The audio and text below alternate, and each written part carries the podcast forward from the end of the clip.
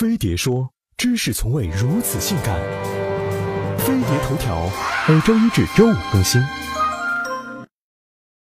曾有人这样调侃高考：“史诗级灾难，鸿篇巨制，全国千万演员聚集，国家教育部巨资打造。”六月七日上午九点，全国同步上映。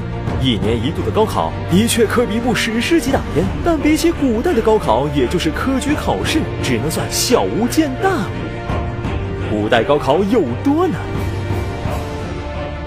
如果你吹到古代恰好是女儿身，想参加科举门儿都没有；如果是男儿身，但爹妈正好是大老爷家的奴婢，或是干着仵作、粮差及巡捕这样的工作，那你就属于贱民阶级，也会被直接 pass 的。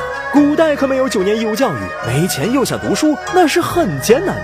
而考科举的花销就像一个钱窟窿，首先要购买书籍、入学求教。如果常年专注读书备考，就很难再打工赚钱。而衣食住行、交往应酬也要用钱。然后是赶考，车马路费、吃饭住宿、请客送礼等。贫寒人家只能依靠朋友、宗族的帮助。如果外地的考生要进京赶考，还得有一副好身板。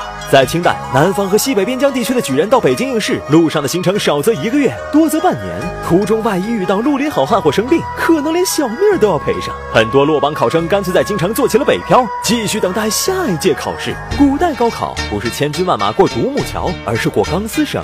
根据中国教育史研究者李林统计，晚清时全国每次参加乡试的考生在十六至十八万左右，从中选拔五千至六千人成为举人，录取率大约在百分之三左右。而目前我国高考录取率在百分之七十五，是古代的二十五倍。更悲惨的是，就算千辛万苦考中了，还不。一定能当官出仕。晚清考中进士的候补官员一抓一大把，想要等候实缺，有的冷板凳一坐就是十几年。跟古人相比，现在的高考似乎幸福多了。唯一不爽的是，古人是一边生儿育女，一边备考。你想谈恋爱，还得等考完再说。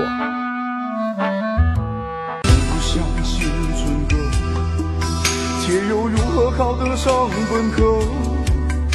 这风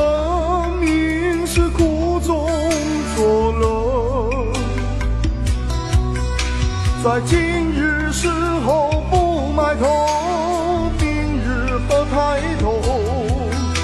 要成功先发疯，决心往前冲。当我高考了两年以后，高富帅是我。